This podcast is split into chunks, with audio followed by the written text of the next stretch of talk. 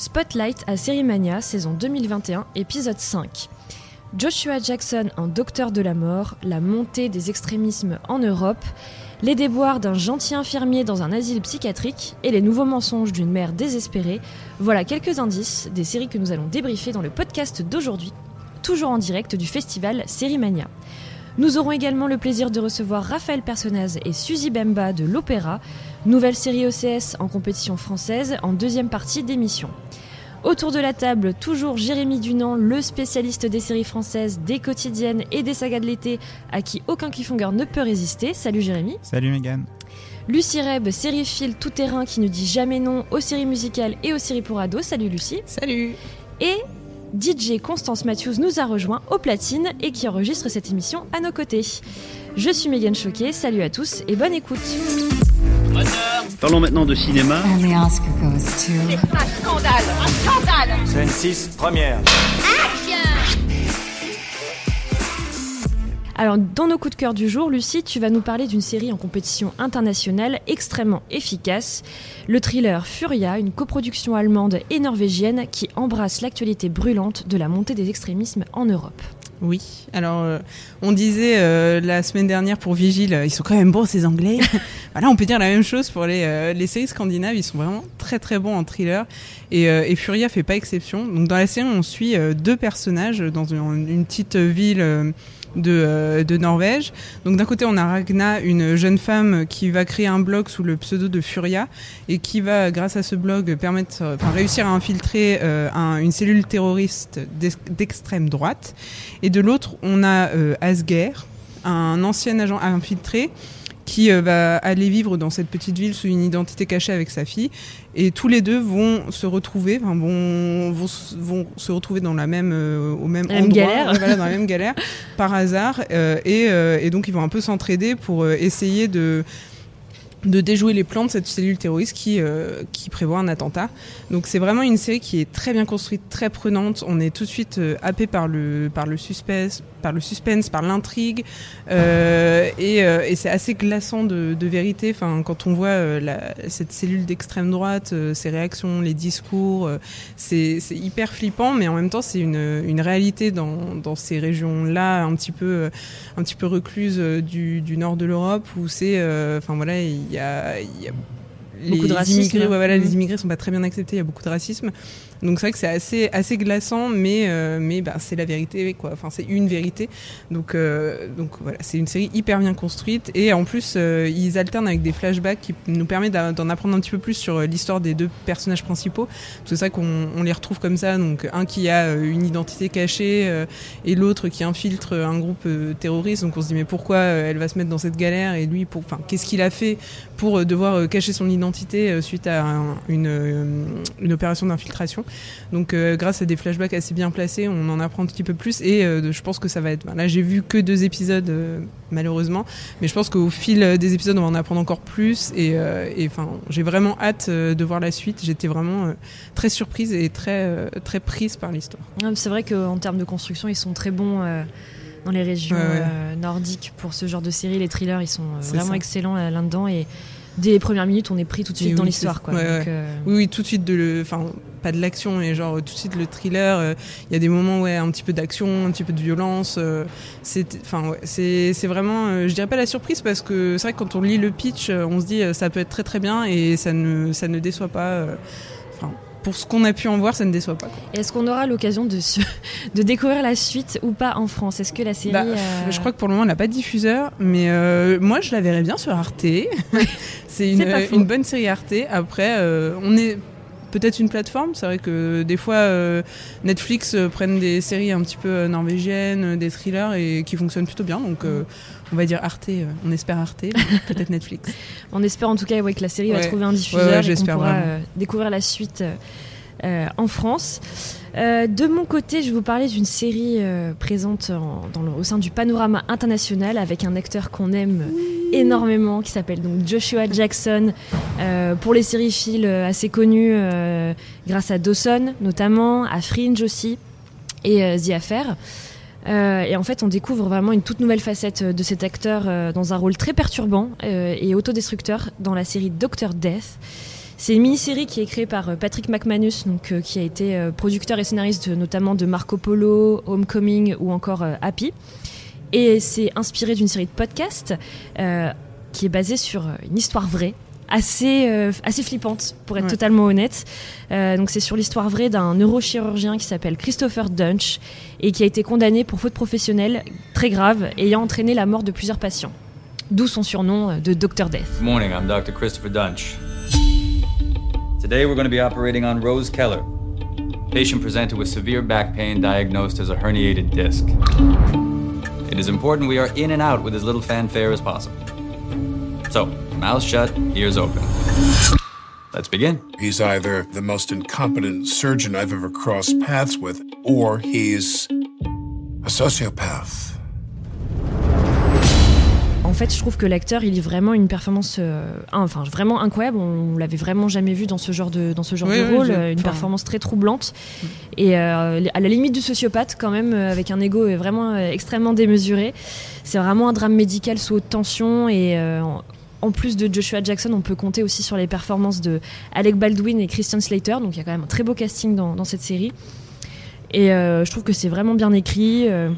Euh, le casting est impeccable et il y a un, vraiment un rythme soutenu. Et il y a des séquences vraiment euh, qui font pas du bien, n'est-ce pas, Lucie? Je sais que toi aussi, tu as vu en tout cas le premier épisode. Ouais, c'est ça. C'est ça qu'il y a des séquences où on se dit ouais, enfin, est-ce que j'ai pas envie de me faire opérer un jour dans ma vie On sait pas, je sais pas sur qui je vais tomber, mais c'est vrai que c'est tout de suite, on est pris dans l'histoire enfin la, musique, les, enfin la réalisation est, magnifique et, je, enfin, je sais pas si c'est parce que je connais le pitch, mais j'avoue que quand on voit euh, Joshua Jackson euh, avoir un petit sourire euh, à des moments quand il parle à des patients, ouais. voilà, tu dis, enfin limite il y a un petit frisson. Alors je, je pense qu'il joue très bien en fait et que et c'est vrai que nous, on s'en souvient bah, dans Pacey quand même, enfin Pacey dans Dawson, on va pas se mentir. Euh, après, il a joué dans d'autres rôles un petit peu plus dramatiques, mais là, il, fait vraiment flipper et, mm. je pense que c'est vraiment une nouvelle facette euh, de l'acteur et, c'est bien que qu'enfin il, il ait des nouveaux rôles. J'espère que. Mm. que ça va lui ouvrir des portes. Quoi. Ouais, bah, je suis d'accord, surtout qu'en plus il devait pas jouer dans la série à la base. Euh, je crois que l'acteur qui était prévu à l'origine c'était Jamie Dornan. Ah euh, et en fait, euh, suite à un conflit d'emploi du temps, bah, c'est finalement Joshua Jackson qui l'a remplacé au pied levé. Et tant mieux pour lui. en tout cas, euh, dans un rôle comme ça, c'est bien de le voir aussi. livrer une palette plus différente de, son jeu d'acteur et c'est vrai que les séquences dans les d'opération au bloc opératoire c'est quelque chose au niveau même du il y a un travail sur le son aussi hein. on sent quand même que, que, les instruments dans le bloc ils jouent vachement là-dessus aussi et en tout cas, ceux qui ont peur euh, des hôpitaux, euh, ça, va pas, ça va pas vous aider, ça c'est sûr. Pas cette série. Et puis surtout, euh, enfin, on, on, en discutait un petit peu avec Megan, on disait mais c'est c'est fou. Bon, déjà c'est une histoire vraie et de se dire qu'en fait les autres personnes dans le bloc voient que le docteur faisait pas très bien son travail, qu'il faisait, enfin voilà, que il n'était pas au top de ses performances, mais qu'il ne pouvait rien faire. Et je trouve que la série le montre très bien leur impuissance mm. face. Enfin, on voit dans leur regard où ils se lancent des regards, où ils regardent le, le médecin et où ils se disent ça va pas du tout ce qu'il est en train de faire, mais euh, ils peuvent rien faire. et je pense que c'est aussi un des trucs dans la série, c'est qu'on, enfin, on est un peu comme euh, comme le personnel mm. le personnel médical parce que bah, on connaît le pitch, on comprend un petit peu que voilà, il, c'est pas très, enfin, il fait pas très bien son travail, et on est euh, aussi dans le bloc opératoire à le voir taper des os avec violence et à se dire mais qu'est-ce qu'il est en train de faire Qu'est-ce qu'il fait ouais, ouais, et, je pense que c'est aussi une des forces de la série, quoi. Mm. Et ce qui est bien intéressant à noter aussi, c'est que bah, la série, elle, se concentre aussi surtout, enfin beaucoup en tout cas, sur le combat des victimes et, euh, de d'autres médecins euh, pour bah, en fait arrêter l'hémorragie, quoi, arrêter euh, les méfaits de ce, docteur qui, qui, est vraiment bah, impitoyable et qui fait très mal son travail en tout cas. Et je trouve ça vachement intéressant de se concentrer aussi là-dessus. Et à la réalisation, on a que des réalisatrices. Donc je trouvais ça intéressant de le noter aussi. On a notamment Jennifer Morrison qu'on connaît dans Doctor House et Once Upon a Time. Il y a aussi euh, So Young Kim qui avait réalisé des épisodes de American Crime et The Good Fight. Et il y a aussi Maggie euh, à la réalisation. Donc euh, je trouve qu'elles apportent beaucoup de force justement à, cette tension dans la, dans la série. Donc c'est très chouette. Et je ne sais pas si tu avais remarqué, mais dans les épisodes, à la fin des épisodes, il y a un, message de d'aide pour les droits des patients, en tout cas aux États-Unis. je trouvais ça bien aussi de, de mettre des messages d'alerte, euh, vu que c'est basé sur une histoire Oui, vraie. ouais. Après, c'est très romancé aussi, mais en tout cas, euh, le, le fond euh, de, de l'intrigue, c'est une histoire vraie. Et vous pouvez, en tout cas, enfin, vous pourrez découvrir cette série dès le 12 septembre sur Stars Play en France. Donc voilà, là, on pourra voir la suite. on est content. Jérémy, de ton côté, tu as déniché une nouvelle pépite australienne.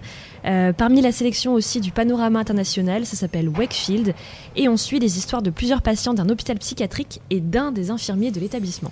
C'est bien ça. C'est très très bien. J'ai tellement adoré cette série. Euh, donc Pour oui, ça- l'intrigue ou pour l'acteur? Pour les deux. Pour les deux. Euh, donc oui, ça nous plonge au sein de l'unité psychiatrique d'un hôpital qui s'appelle donc Wakefield euh, dans les Blue Mountains, donc à une centaine de kilomètres de Sydney. Le petit point géographie du jour. Et en fait, ce que j'aime bien, c'est que la série finalement euh, bon, explore un, univers qu'on a déjà un peu vu au cinéma en télé, mais je trouve qu'elle marche pas du tout sur les plates-bandes de Vol au-dessus d'un nid de coucou. On tombe pas non plus dans la comédie pure à la HP. Les patients sont pas caricaturaux, même si HP est une très bonne série, mais des fois il y a vraiment des fous, euh, voilà, très fous. Là, on tombe pas trop là-dedans. Et euh, finalement, les patients, autant les patients que les soignants sont hyper attachants dès le premier épisode. Donc ça, c'est déjà, ça m'a vraiment touché euh, tout de suite. Euh, les- le héros, donc c'est Nick qu'on aime beaucoup. Il est présenté comme l'in- l'infirmier le plus compétent en fait de cette unité parce qu'il a beaucoup d'empathie. On a l'impression que c'est un peu le seul qui arrive à comprendre ses patients et à vraiment les aider. Et, euh, et ce qui est très fort, c'est que dès la scène d'ouverture, euh, au, au cours de laquelle en fait il est littéralement au bord d'un gouffre, en haut d'une falaise, bah, on comprend qu'il est peut-être pas si sain d'esprit que ça. Et qu'en fait, enfin, on comprend un peu à peu qu'il y, a un- il y a eu un événement assez traumatisant dans son enfance. C'est un peu le fil rouge de la série. Et que cet événement est enfoui dans son inconscient et qui demande qu'à ressortir. Il y a des triggers, en fait, notamment musicaux, qui révèlent des choses chez lui. On comprend ça dès le premier épisode. C'est hyper bien foutu. Bars open, guys. The usual, sir. This is for you. What is it? It's a wound people can see. You're mad. We're all mad. Et donc du coup, c'est ce que j'aime beaucoup dans la série, c'est que finalement elle questionne une question qu'on a déjà beaucoup vue, mais c'est que est-ce qu'on n'est pas tous un peu fous quelque part? Voilà. Et euh, je trouve qu'il y aura une vraie intelligence dans le propos parce que ça, voilà, ça explore vraiment euh, l'âme humaine en profondeur, je trouve. Et, euh, et l'écriture est vraiment vraiment intéressante. Bon, ça aussi, ça a déjà été un peu vu, mais en fait, c'est une écriture fragmentée, c'est-à-dire que chaque épisode nous montre des points de vue de différents personnages et donc raconte les mêmes événements mais sous différents angles. Ok, ouais. ouais. Aussi pour maintenir le suspense, qu'on voit des choses, il y a des sortes de mini cliffs, et après on comprend que c'est peut-être pas vraiment ce qu'on a cru comprendre. Et euh, il y a la place de la musique, donc parce qu'en fait, euh, il y a donc ces triggers, et il y a même une séquence musicale dans le premier épisode de danse sur un quai de gare qui est tellement bien. D'accord. Qui là encore participe à la santé mentale de Nick. Donc euh, non, franchement, c'est hyper bien foutu. Les acteurs sont vraiment très bons. L'acteur principal s'appelle Rudy Darmalingam. Je connaissais pas. En fait, c'est un Britannique qui donc prend l'accent australien pour la série Ah, et ça fon- et le prend très très bien. Ok, super. ça fonctionne. Ah, ça peut, ça peut être casse-gueule, hein, ce genre d'exercice. C'est ouais. vrai. Et le reste du cast est vraiment très bien. Et donc c'est plutôt voilà, c'est plutôt un drame. Il y a quelques moments de comédie aussi. Enfin, il y a une scène très drôle dans le premier épisode où euh, on voit une personne en fait faire un appel Skype, donc un, un homme d'affaires qui fait faire un appel Skype. Et en fait, on se rend compte qu'il est dans un placard à balai de l'hôpital et qu'il a juste une veste de costard et qu'en dessous il est en pyjama. Voilà. Parce qu'en fait, il veut pas dire à ses interlocuteurs qu'il a été interné de force. D'accord, ok. Ah, a puis ça nous rappelle des bons souvenirs du confinement, Ouais. quoi. Il y a quelques moments de comédie, mais globalement c'est quand même plus dramatique et c'est vraiment très très bien. J'ai vu que deux épisodes, il y en a huit en tout, je crois. J'ai tellement hâte de découvrir la suite, mais pour l'instant la série n'a pas de diffuseur en France. Par contre, elle a été achetée par Showtime aux États-Unis. Ah, bah c'est c'est déjà plutôt encourageant. Voilà. Ça veut dire que quand même la série a plu et que ça, ouais. on a peut-être bon espoir qu'elle qu'elle débarque un jour en France. Et donc je pense vraiment que pour l'instant c'est un de mes plus gros coups de cœur du festival. Ah, Ouais, c'est bien. Je ne sais pas si vous pourrez la découvrir un jour, mais j'espère. bah j'espère, ouais. Bah la pour ceux, que- enfin, je pense qu'on peut la voir sur la plateforme digitale du festival. Oui, oui, oui, oui, oui. Bah, en tout cas, tu nous as bien donné envie. Ouais, Moi, j'ai bien envie ouais, un ouais, coup d'œil. ça. euh, ouais, ouais. Bien envie d'y jeter un coup d'œil. Et pour terminer, je vais aussi vous parler très rapidement de la saison 2 de Mytho, qui est présentée en avant-première donc au festival. Euh, Mytho, pour rappel, c'était une sorte de Desperate Housewives un peu décalée, qui était co-créée par euh, la romancière Anne Berest et Fabrice Gobert, à qui on devait euh, Les Revenants, superbe série que j'avais adorée. Euh, la série est diffusée sur Arte, elle est portée par Marina Hans, qui avait d'ailleurs été sacrée meilleure actrice à Cérémania 2019. Elle campe Elvira, c'est une mère et une épouse dévouée qui va inventer un énorme mensonge pour ne plus être transparente aux yeux des siens. Vous êtes euh, débordé par vos enfants, et puis chez vous, votre travail, l'esclavage de la femme moderne. T'as t'as pas acheté les, les chips? J'ai menti à Patrick. Qu'est-ce que ça? Une tumeur. Cette alerte, c'est une chance. Et je suis là, t'inquiète pas. Mais je sais pas comment revenir en arrière. Le mensonge, Elvira. C'est pas à la portée de monsieur et madame tout le monde. Si la première saison était vraiment très drôle, très solaire, très enjouée, la deuxième saison va vraiment prendre un virage beaucoup plus sombre et va creuser très profondément dans le passé d'Elvira. On va avoir beaucoup de révélations et elle explore vraiment les conséquences de ses mensonges. Euh, je trouve que euh, une- enfin, la saison 2 fonctionne encore euh, très bien. Enfin, moi, j'ai beaucoup aimé la saison 2 et euh, c'est vrai que ce côté euh, un peu plus sombre euh, fonctionne très bien. Et l'arrivée des nouveaux personnages va euh, apporter une note beaucoup plus dramatique aussi. Euh, certains autres personnages vont apporter une touche de légèreté, donc il y a un bon équilibre tout de même, même si euh, la saison 2 est, plus sombre. Et surtout, la série n'oublie pas d'être toujours aussi drôle. euh, et de toujours jouer avec brio, avec les codes de la comédie familiale. Donc pour moi, c'est une réussite aussi cette saison 2.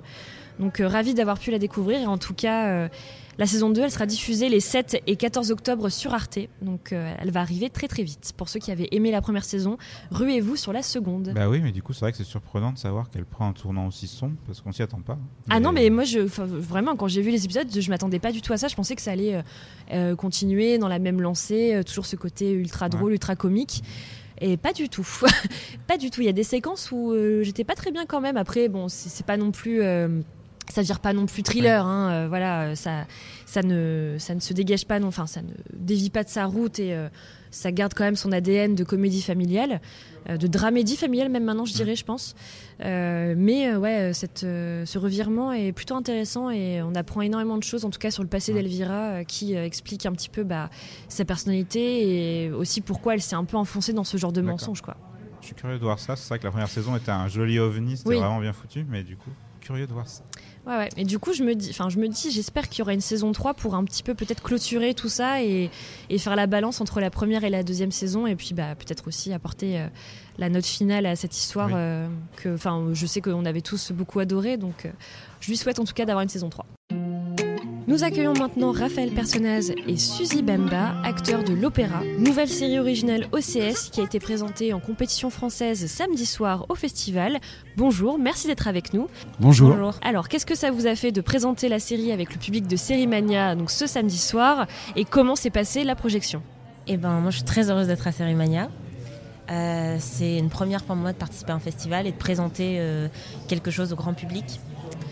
Euh, puis ça fait du bien d'être dans une salle pleine euh, avec euh, ce qu'on vient de vivre et ce qu'on est encore en train de vivre. C'est très galvanisant et très jouissif. Puis d'entendre rire les gens, d'avoir des retours positifs, ça fait toujours plaisir. Ouais, et puis de, en effet, ça a été hyper heureux et le, fait de rester dans la salle, de voir les réactions du public à, certains plans, euh, nous on a oublié, puisque, enfin on a oublié, ça fait un an, euh, un an et demi qu'on a tourné la série et puis on, a, on s'est tellement immergé dans un quotidien de danseurs et de danseuses que parfois on oublie euh, la dureté que ça peut dégager à l'écran et là on voit le public qui réagit à ça. Donc c'est bien ça nous ça nous remet aussi pleinement pleinement dedans et ça nous permet d'apprécier la spécificité de la, la série quoi. Quand on entre ici, c'est uniquement pour la danse. Il y en a certains qui s'accrochent alors qu'ils devraient juste céder la place. Je suis vraiment désolée. On doit la récupérer parce qu'on n'en a pas assez. On m'a écartée comme une pouilleuse et vous savez très bien pourquoi. Tout ça parce que personne n'était prêt à assumer. Assumer qu'une danseuse noire soit distribuée comme signe blanc. Et euh, donc la série elle nous plonge dans les coulisses euh, de l'opéra qui est quand même une institution euh, admirée par tout le monde. Euh, Est-ce que vous vous êtes renseigné, enfin comment vous avez fait pour vous mettre un peu dans le rôle euh, avant de- d'entrer euh, sur le tournage? Bah, il y a eu plusieurs moyens en ce qui me concerne. Il y a eu beaucoup de visionnage de documentaires. Euh, euh, là, je pense comme ça au, documentaire euh, La Relève, entre autres. Après, moi, j'ai essayé de rencontrer des, danseurs et des danseuses étoiles. Donc, j'ai eu la chance de côtoyer Dorothée Gilbert et aussi Germain Louvet qui m'ont un peu. Dorothée Gilbert, un jour, j'étais à l'opéra pour la première fois et puis elle m'a ouvert les coulisses. Donc, vous, voyez un petit peu les choses de cette manière-là. Et puis après, ce qui était intéressant aussi, c'est de se dire que au-delà de cette institution, euh, elle, représente notre société aujourd'hui. quoi. Donc c'était euh, euh, une porte d'entrée aussi pour parler de la société d'aujourd'hui. Donc il y avait les spécificités propres à l'opéra qui sont hyper intéressantes à, découvrir euh, à chaque fois qu'on fait un nouveau projet. D'ailleurs, euh, moi quand je faisais Quai d'Orsay, ce qui était intéressant, c'était de découvrir le Quai d'Orsay. Là, quand je fais l'opéra, c'est plonger dans l'opéra mais après se dire voilà il faut aussi que, que ça reste pas que ça et que ça ouvre aussi sur euh, d'autres problématiques qui nous concernent tous. Euh, Moi, pour ma part, la préparation été un peu différente. Euh, je danse beaucoup sur la série. Du coup, j'ai eu deux mois de répétition intensive où j'ai eu danse tous les jours. Alors, du coup, ça m'a aidé parce que j'ai côtoyé des danseurs et du coup, j'ai pas juste appris des chorégraphies, j'ai appris à me tenir comme eux, à marcher comme eux, à bouger la tête, à parler comme eux. et, et ce sont devenus des amis aussi, du coup, maintenant. Et on a créé un peu une petite, euh, une petite troupe de, danseurs, une petite compagnie euh, euh, derrière les murs. qui fait que quand on arrive sur le tournage, finalement, on a l'impression. En fait, pendant la répétition, on avait un peu l'impression de préparer un spectacle, préparer une, représentation. Et une fois qu'on arrive sur le tournage, on a l'impression d'avoir des bases assez solides pour, pour, pour représenter une danseuse et pas euh, juste euh, jouer euh, une danseuse. Quoi. Mais c'était frappant. Moi, j'ai assisté à des, répétitions que tout le groupe a fait pendant des mois et des mois. Hein. Et c'est pas juste des mots, hein. c'est vraiment des mois quotidiennement avec un travail hyper rigoureux. Et c'est, on avait l'impression sur le tournage, quand, comme moi je danse pas, euh, heureusement pour tout le monde dans la série, je, j'arrivais là et, danse, hein. et je voyais la continuité de, de, tout ce travail-là. Donc on avait l'impression que le tournage avait démarré depuis bien longtemps. En, réalité, qu'il y avait juste des gens qui s'invitaient avec des caméras, mais que tout ça existait déjà en amont. Quoi. C'est vrai que vous l'évoquiez tout à l'heure, les sujets de société qu'on aborde aussi à travers cette série. Et euh, Suzy, votre personnage Flora, il est confronté au racisme. C'est euh, c'est très rare, euh, malheureusement, de voir des, des, ballerines noires au sein de l'opéra. Euh, donc ça reflète vraiment une, une certaine réalité. Et ce n'est que récemment qu'Alexander Neff, l'actuel directeur de l'opéra, a vraiment, s'est vraiment engagé en fait pour plus de diversité à l'opéra, avec un représentant de diversité, notamment pour les, pour les ballets, etc. Et le fait aussi de, de mettre un terme au blackface notamment, donc c'est le fait de se pour une personne blanche de se grimer euh, en personne noire. Euh, comment vous avez euh, vous êtes investi en fait dans ce personnage et est-ce que vous avez ressenti quelque chose, enfin certaine fierté quand même de représenter cette, cette avancée sociétale au sein de au sein de l'opéra? Oui, absolument. Bah, comme vous le dites, vous parlez de représentation et moi c'est ce qui m'importe le plus. C'est-à-dire que quand j'ai lu les textes, je me suis dit enfin et je me suis dit que je voulais le rôle. Enfin, j'étais vraiment j'avais faim de ce rôle en fait, je l'attendais. Et alors que j'ai la chance de le représenter, oui, j'ai une fierté immense et une reconnaissance euh, pour les scénaristes. Et euh, mais je suis très fière de représenter euh, ce personnage, oui, parce que on, parle de diversité au sein de l'opéra, ici dans cette série, mais on traite de diversité au sein d'une institution française finalement. Et, c'est ça qui m'importait le plus. C'était pas seulement de parler de l'opéra de Paris, c'était pas de parler de danse euh, uniquement, mais c'était vraiment de représenter un personnage noir dans une institution française qui est fermée et de, me dire que plus tard, euh, ça deviendra évident, ça deviendra un non-sujet de se dire que ah, une danseuse noire se retrouve à l'Opéra de Paris ou se retrouve dans n'importe quelle institution, à l'ENA ou peu importe finalement. Et euh, donc moi, ce qui m'a apporté le plus, c'était surtout de, représenter un personnage dans une institution française, un personnage noir, une femme noire, une jeune femme noire qui se développe, qui, se développe et qui vient trouver sa place euh, dans une institution. C'était ça qui m'a apporté le plus euh, pour le coup. Et j'en suis très fière, oui. Et j'ai hâte, j'ai hâte que, euh, que mes nièces, que, que même les grands-mères africaines voient cette série et se disent en fait, bah ça y est quoi, c'est mm. possible, enfin. C'est que le début, hein. Oui. Mais, mais je suis avance d'en faire partie déjà, quoi. Euh, et vous, Raphaël, vous incarnez donc le nouveau directeur euh, de l'opéra, euh, qui est quelqu'un d'ambitieux et un peu prêt à tout. Et même s'il veut moderniser l'institution, il suit quand même les directives qu'on lui donne et il va jusqu'à essayer de virer donc, la danseuse étoile. Est-ce que vous pouvez nous en dire un petit peu plus sur votre personnage? Euh, quand vous dites ambitieux, c'est vrai, prêt à tout, je, suis moins sûr, mais après je le défends parce que c'est mon petit bébé malgré tout. Euh, moi, ce que j'aimais bien, c'est que c'est vrai, il apparaît comme extrêmement rigide au début, dur. Euh, et en même temps, on va, notre regard va un peu évoluer sur, sur lui au fur et à mesure des, épisodes. ce que je trouvais intéressant, c'est de se dire, voilà, un, jeune type confronté au pouvoir. Je trouve, je trouve ça toujours intéressant de se dire qu'il a des décisions difficiles à prendre avec même des amis. C'est-à-dire qu'il euh, pousse vers la sortie euh, une danseuse étoile, en effet, euh, que joue Ariane Labed.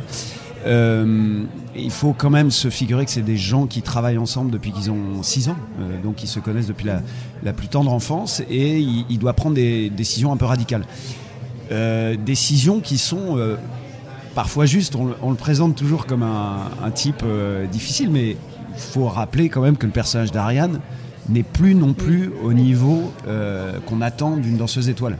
C'est ça aussi qui était intéressant à travers ce personnage, c'est d'aborder aussi ce que c'est. Euh, Là, je parle pour le personnage d'Ariane, mais d'aborder ce qu'est aussi euh, être, avoir ce statut-là. C'est évidemment une, une- une dimension artistique énorme, et puis c'est des athlètes de haut niveau. Donc, pour maintenir ce, ce- ce- euh, ce- ce- cette exigence-là euh, pendant euh, 20 ans, forcément, il y a des moments difficiles. Et ça, la, la série permet d'aborder ça aussi frontalement. Après, sur Sébastien Chenot, ouais, ouais, moi, c'est assez jouissif à jouer en fait. Il y a, il y a- il y a un petit côté salaud chez lui. Je, je mets ça entre 80 guillemets, mais euh, c'est toujours jouissif à jouer. Alors ça va être mon, mon côté sadique, je sais pas. Et puis il y avait un duo euh, de comédie que j'aimais Oui, bien avec le, le personnage que joue Sarah Le Picard, qui Oui. est Tiffen. Euh, donc j'aimais bien cet équilibre-là, de, de, de le voir face aux élèves. Il a un côté un peu,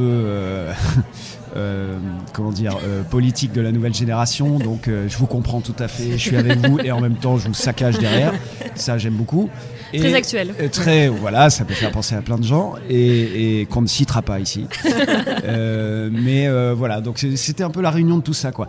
Il y a un aspect artistique, un aspect politique, un aspect euh, euh, humain aussi très fort. Donc voilà, il y avait toutes ces composantes-là. J'arrête, je fais des réponses extrêmement longues. J'adore. C'est vrai Ouais, Bon, ouais. parfait.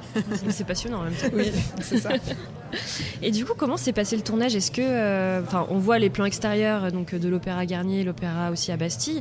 Est-ce que vous avez pu entrer dans ces institutions? Est-ce que vous avez pu tourner à l'intérieur? Comment s'est passé le tournage? Et est-ce que c'était bien? Euh, ouais, on a eu euh, des privilèges euh, Ouais. fous, Ouais, c'est-à-dire ouais. de tourner sur les toits de Sur les l'opéra. toits, non mais c'était magnifique. Bah, déjà, euh, ouais. Personnellement, c'est un, un souvenir. Les, les vues des toits de Paris, de, de, de cet endroit-là, c'est Ouais. ahurissant. Euh, on, on y a tourné plusieurs jours. Chaque jour, on était, on n'était pas blasé, quoi. C'était, fou. Et puis visuellement, euh, enfin voilà, ça, ça rend quelque chose d'unique. Et euh, on a eu cette chance-là, le grand escalier. Le grand escalier, le grand foyer. Ouais, ouais, ils nous ont accueillis. là, sans rien dévoiler, on, a, on tourne la saison 2 et euh, pareil, euh, ils nous ont accueillis. Donc euh, voilà, ça a été un mélange avec euh, l'Opéra Garnier. Après, il y a eu aussi, euh, je, dévoile pas tout, mais la, la reconstitution. Il y a eu un travail sur les décors. euh, impressionnant voilà donc ça a été euh, ouais ouais mais là aussi ça nous permet de, de- de donner le côté le plus réaliste possible à, à tout ça on n'est pas déconnecté de l'institution en elle-même quoi on, on, on allait là où vont les agents d'accueil là Mm. où enfin voilà on, on les côtoyait quoi donc euh, on- aussi mine de rien inconsciemment Même je le pense jeu, que oui, ça oui, rajoute voilà. euh, forcément de l'authenticité, quoi. Exactement, on de va pas commencer à jouer à côté d'eux, quoi. On, doit s'inscrire dans leur quotidien. On doit, ouais, donc il y a une partie un peu de, ouais, d'usurpateur, quoi. On arrive là, et on fait croire qu'on fait partie du truc. Ça. Moi, je suis convaincu d'être directeur de la danse. Quand je passe à le- devant l'Opéra de Paris, je dis, mais attends, euh, attends, il faut que j'aille à mon bureau. Je te jure, je suis à fond. J'ai une réu là. Je sais pas pourquoi. Et euh, d'ailleurs, euh, Suzy, est-ce que vous dansiez avant Enfin, Oui. Ouais, vous avez donc. Enfin, en fait, je me suis rendu compte que je dansais pas vraiment, du coup.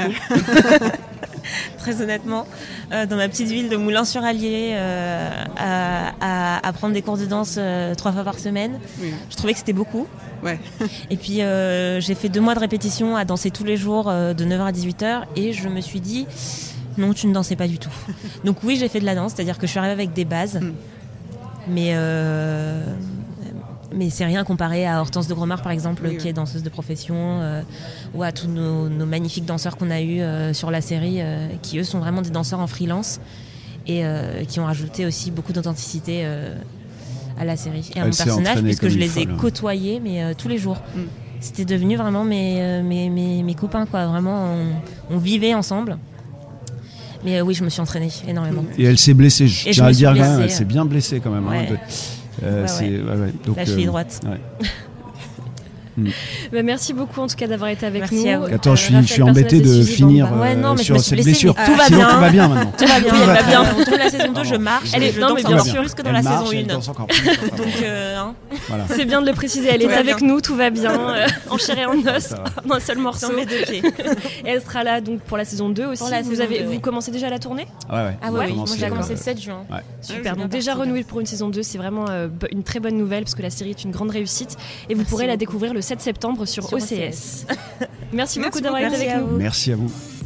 Au programme de demain, mardi 31 août, au festival Sérimania, Kamikaze en compétition internationale, le Code en compétition française, The Last Social Artifact dans le panorama international, des séances spéciales de On the Verge et La Corde, une carte blanche d'Alex Ramirez et l'avant-première en région de Germinal à Wallersalenberg, la série adaptée du roman de Zola qu'on attend tous avec impatience. Vous pouvez également retrouver cette édition en ligne sur seriemaniadigital.com, une plateforme gratuite qui permet de découvrir la quasi-totalité des séries de la sélection en même temps que leur projection officielle et en replay pendant 24 heures, mais aussi de regarder des masterclass, des interviews et des rencontres en live. Lucie, c'était ta dernière avec nous. Merci Oui. pour tes recos, tu vas nous manquer. Merci Lucie. Spotlight à Série Mania jour 5, c'est déjà la fin. Merci de nous avoir écoutés. On se retrouve demain. Salut Salut.